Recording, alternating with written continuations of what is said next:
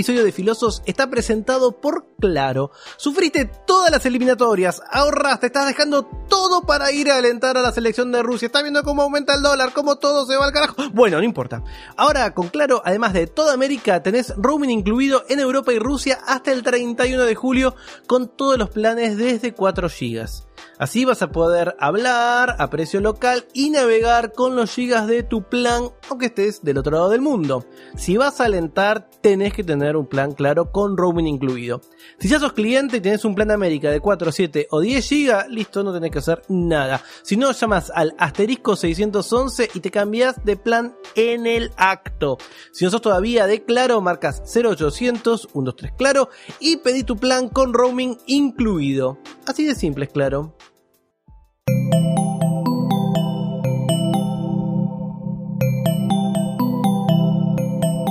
Estás escuchando Posta, Radio del Futuro.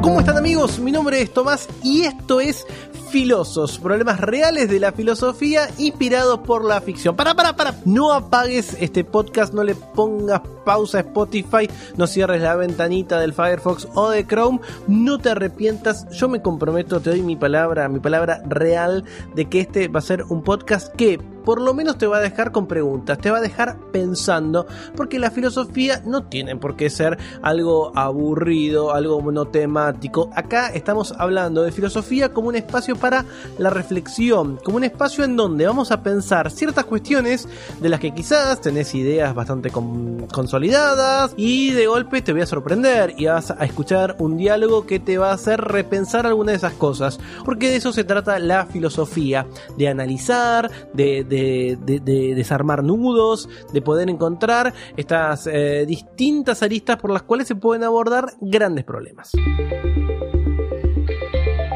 El de hoy vamos a hablar sobre la suerte moral, si la suerte tiene que ver o no con nuestras ideas morales. Para hacerlo vamos a tomar como excusa una obra de ficción. En este caso vamos a hablar de Matchpoint. Matchpoint es una película de Woody Allen de 2005, escrita y dirigida por él y que eh, está interpretada por Jonathan Rhys Meyers, eh, Scarlett Johansson y Emily Mortimer. Chris, que es el protagonista, es un tenista profesional que se retiró de las canchas para dedicarse a ser profesor de tenis en un club muy exclusivo, necesita plata y empieza a trabajar como profe. Ahí encuentra a uno de sus alumnos, a Tom, con quien traba una amistad porque comparte algunos gustos como la ópera o las obras de Dostoyevsky. Mediante él conoce lo que es la gran vida de las familias adineradas de Inglaterra y también a su hermana, a su hermana Chloe.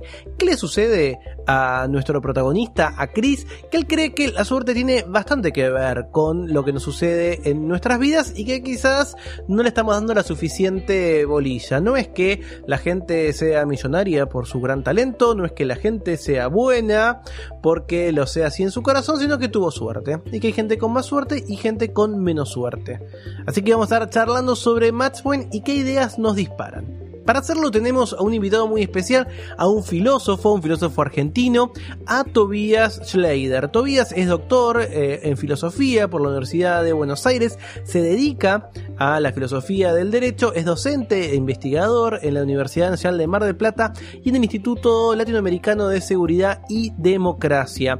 Coordina la licenciatura de Seguridad Pública en la Universidad Nacional del Sur y es profe titular de Filosofía de la Pena. Es autor y traductor de libros y artículos sobre derecho penal, seguridad ciudadana, acción humana, responsabilidad, causalidad y por supuesto suerte. También lee y escribe ficción y poesía. Les cuento un secreto, si lo quieren buscar en Twitter, Tobías es arroba el topo erudito. Quizás lo estaba siguiendo y no, ni te imaginabas que era un filósofo, pero lo es. Bienvenido, Tobías, a Filosos. ¿Cómo andás? Muy bien. Te convocamos para, para hablar de, de, Matchpoint y para hablar de la suerte moral, pero vos sos eh, filósofo del derecho o te especializás en filosofía del derecho. ¿Qué tiene que ver el derecho o la pena con, con la suerte? Esa es una pregunta que me hacen bastante seguido y te voy a contar más o menos de qué se trata. Mi interés principal tiene que ver, eh, o sea, el camino que me lleva a la suerte tiene que ver con la responsabilidad penal. Vi que había muchos problemas vinculados con la responsabilidad penal que el derecho penal o la filosofía del derecho penal tradicional no podían resolver. Y por esas cuestiones que casualmente tienen que ver con el azar, eh, me encontré con varios trabajos de filosofía moral en donde se trataban problemas parecidos a los de la filosofía penal, pero desde un enfoque puramente de la responsabilidad moral. Entonces lo que traté de hacer es conectar lo que se podía conectar, emparentar lo que se podía conectar y marcar las diferencias para enfocar el problema de la responsabilidad penal o alguno de los aspectos de la responsabilidad penal desde la perspectiva del análisis de la influencia de la suerte en la atribución de responsabilidad. Hay un, hay un ejemplo clásico, creo que es de Nagel, eh, que eh, generalmente dice, bueno, dos amigos se ponen de acuerdo para eh, matar a sus jefes porque los odian. Dicen, bueno, ok, hacemos un acuerdo, vos mañana vas y matas a tu jefe, yo mañana voy y mato a mi jefe. Uno de los dos amigos va, agarra la pistola, le dispara a su jefe y lo mata. El otro amigo saca la pistola, le dispara a su jefe con intención de matarlo, pero la bala no sale porque tuvo un error, un, un, desperfecto de la pistola. en ese caso, tenemos dos circunstancias distintas. Los dos querían matar a, sus jefes, los dos estaban efectivamente convencidos de eso. Uno lo logra matar y posiblemente tenga una pena mayor que el otro que no lo mató simplemente por un error del alma, no del, del arma, no del, ¿no? ¿Eso está vinculado con este tema? Está muy vinculado con ese tema y tiene que ver fundamentalmente con esto. En derecho penal no se trataba este tema de esta forma, sino que temas parecidos, problemas parecidos, se hablaba cuando se trataba de justificar la punición o el castigo de la tentativa, es decir, los delitos que quedan en intento, que no se concretan, y que no se concretan por algo que no está en la voluntad del autor, es decir, por, por ejemplo, por una circunstancia debida a la suerte. El problema de la suerte moral, que es el problema central que nos ocupa hoy que, y que me ocupa varios, varios, hace varios años, es si eh, la, la pregunta es si dos situaciones, dos personas que cuya situación se diferencia solamente por un factor azaroso, merecen o no diferente reproche. Entonces, lo primero que uno piensa es, bueno, los dos trataron de hacer lo mismo. Que no hayan tenido el mismo resultado es una cuestión que no se les puede atribuir y por lo tanto uno no puede beneficiarse por la suerte. Del otro lado, como siempre hay una grieta acá, están los que sostienen que eh, el azar no puede perjudicar a la persona que en realidad no mató. Uno, en el ejemplo que vos diste, mató, otro, en el ejemplo que vos diste, no mató. En ese caso, eh, se diría, bueno, la suerte no puede perjudicar a la persona. Y en este juego, en este dilema extraño, o en este aparente dilema, es donde se trazan todas las distinciones y todas las discusiones que le pueden servir de una manera incluso muy práctica al derecho. Por eso es que ahí está de alguna manera la conexión entre el derecho eh, y la suerte. Fíjate que hay una cuestión muy curiosa, que es que haciendo gala de, esta de, la temática, vos nombraste a Thomas Nagel, que es uno de los autores que ha traído este tema a la modernidad de la filosofía. El otro, más importante, el otro pope, es Bernard Williams. Los dos, tanto Nagel como Williams, en el mismo año escribieron un artículo sobre el mismo tema con el mismo título, Moral Lack, sin saber uno y otro que estaban escribiendo sobre eso. Así que esto le da un condimento interesante también a la cuestión, más allá del contenido de los artículos.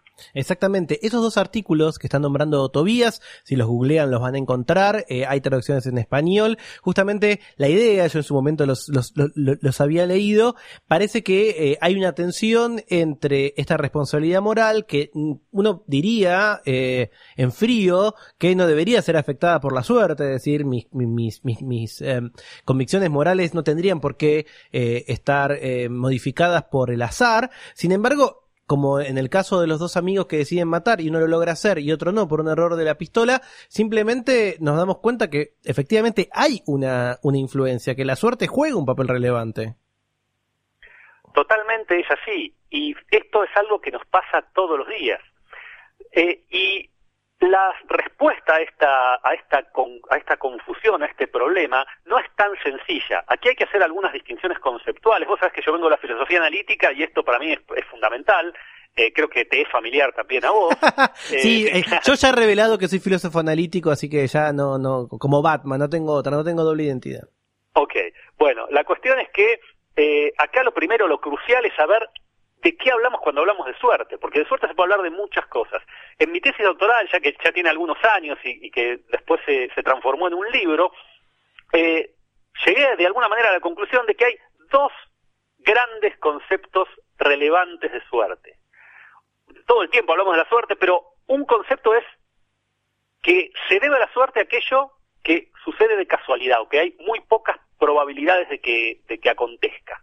Ese no es el relevante, ese no es el sentido relevante en esta discusión. En esta discusión se entiende suerte como falta de control, es decir, se debe a la suerte aquello que no es controlado, en este caso por un agente humano, pero podría ser por un agente no humano, digamos, ¿no? La suerte no es privativa de los hombres. Un gato, se dice, controla su caída para caer sobre, sobre sus patas siempre, hay que ver si eso es cierto o no. Eh, la, eh, los, un, un antibiótico eh, controla una infección, ¿se entiende lo que digo?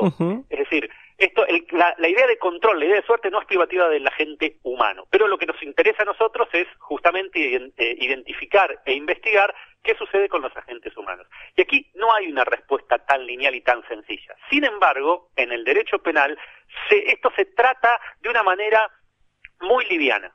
Por lo general, no se le da la importancia que se merece. Y, en definitiva, hay distintas teorías para justificar por qué castigar menos a quien, eh, que es lo, habitual, ¿no? Castigar con una pena menor a aquel que no comete su delito por cuestiones ajenas a su voluntad, eh, pero no está del todo desarrollado eh, este, este desafío como pretendemos hacer los que tratamos de conectar la filosofía general o la filosofía moral con la filosofía del derecho.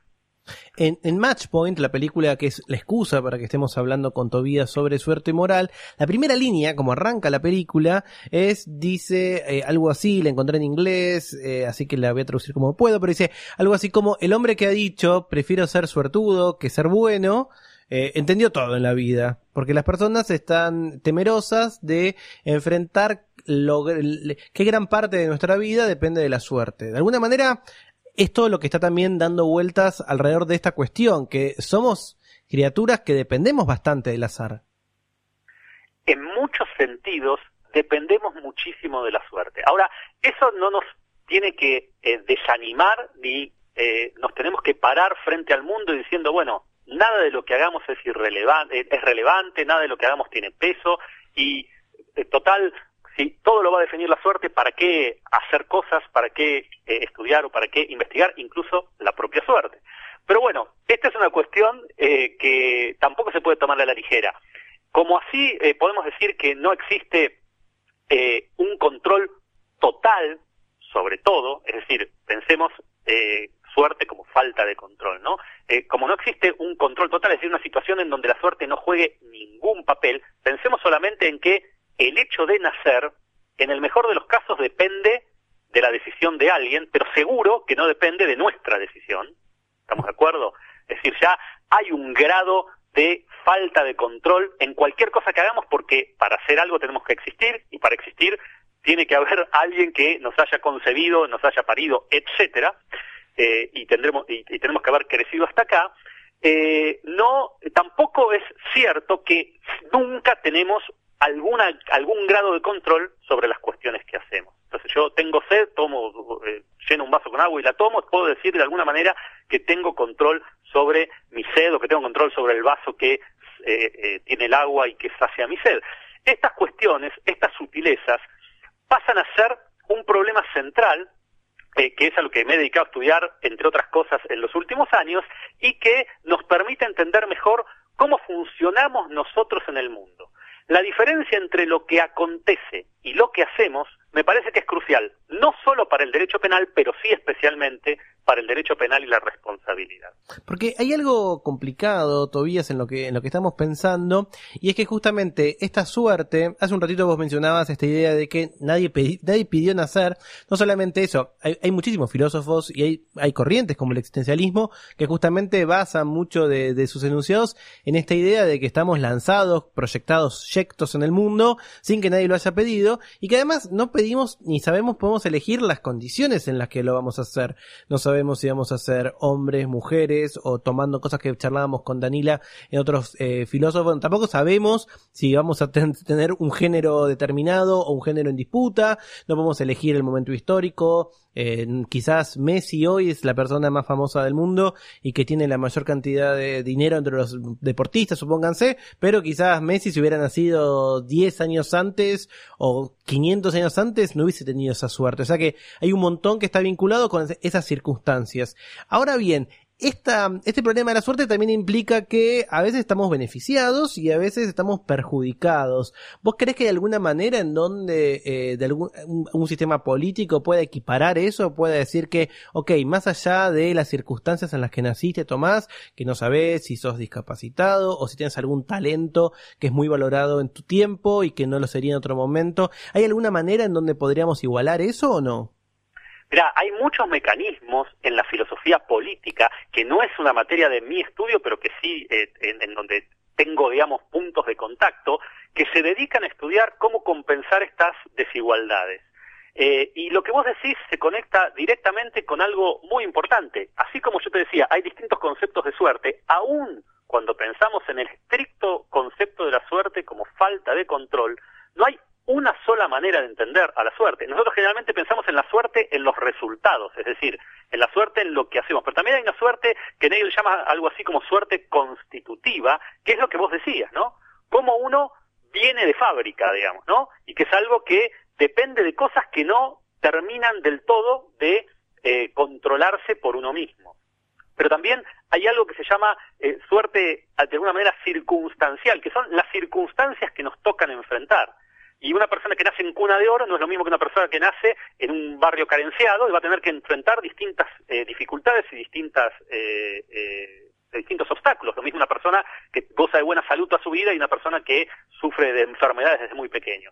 esto es una cuestión que, por supuesto, el Estado puede y debe compensar con distintos con distintos tipos de mecanismos, ¿no? Eh, desde ya eh, las, mal llamadas, de alguna manera, discriminaciones inversas de los años 60, 70, 80, que aquí parecen más novedosos, hasta distintas herramientas que permiten, como te decía, compensar estas cuestiones.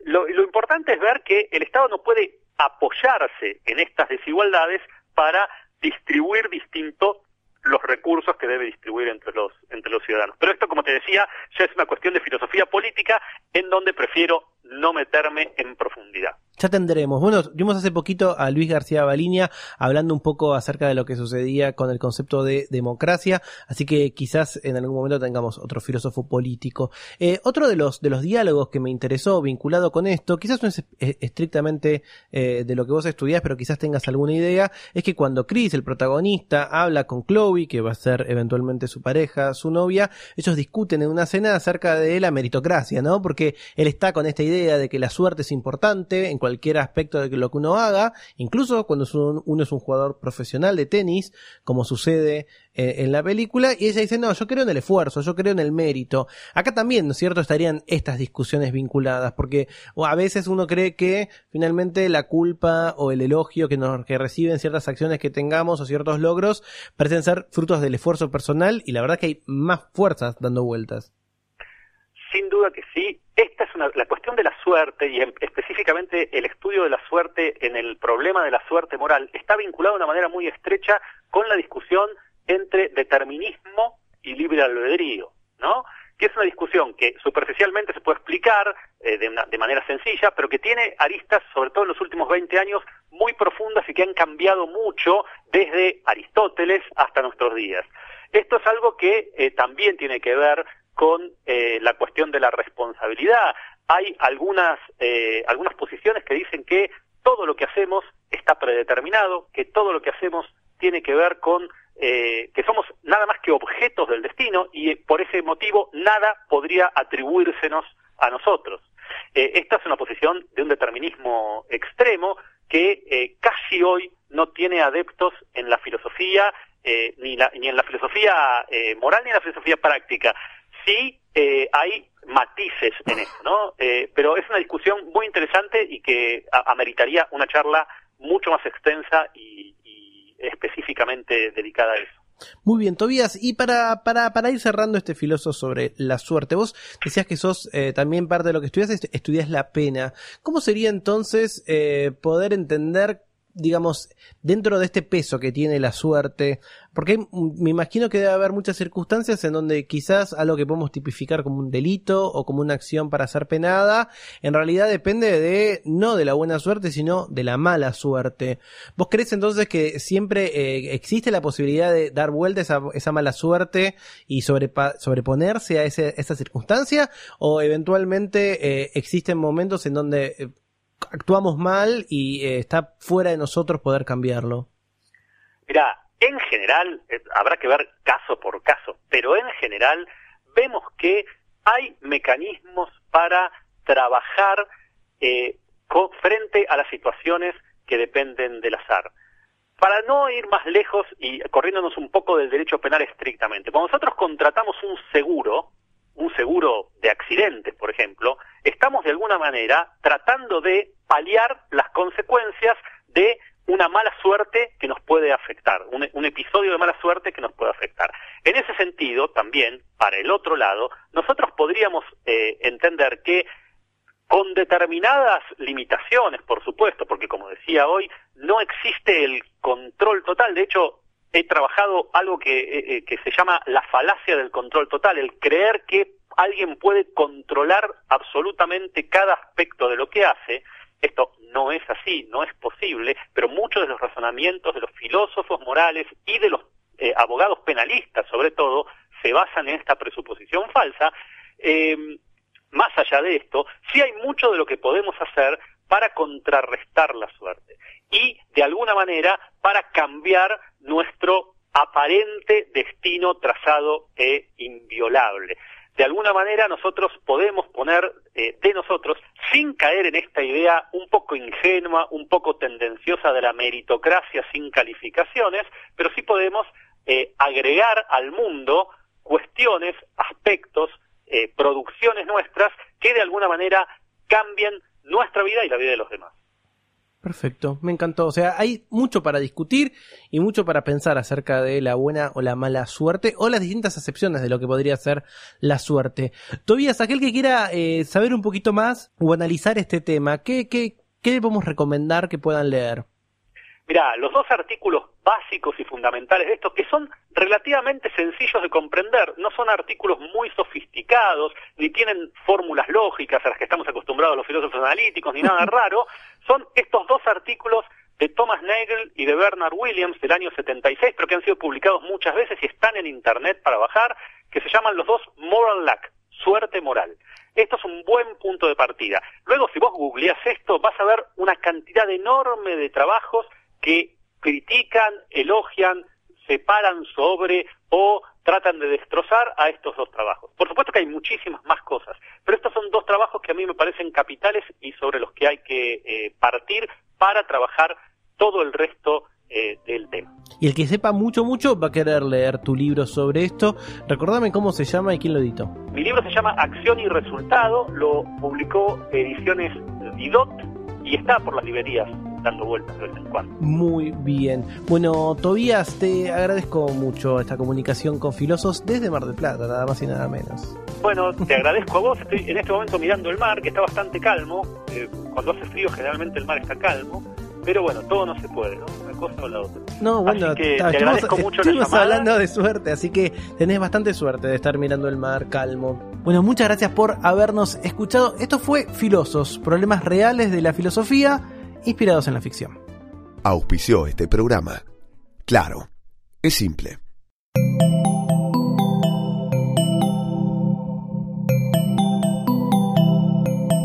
Estás escuchando Posta, Radio del Futuro.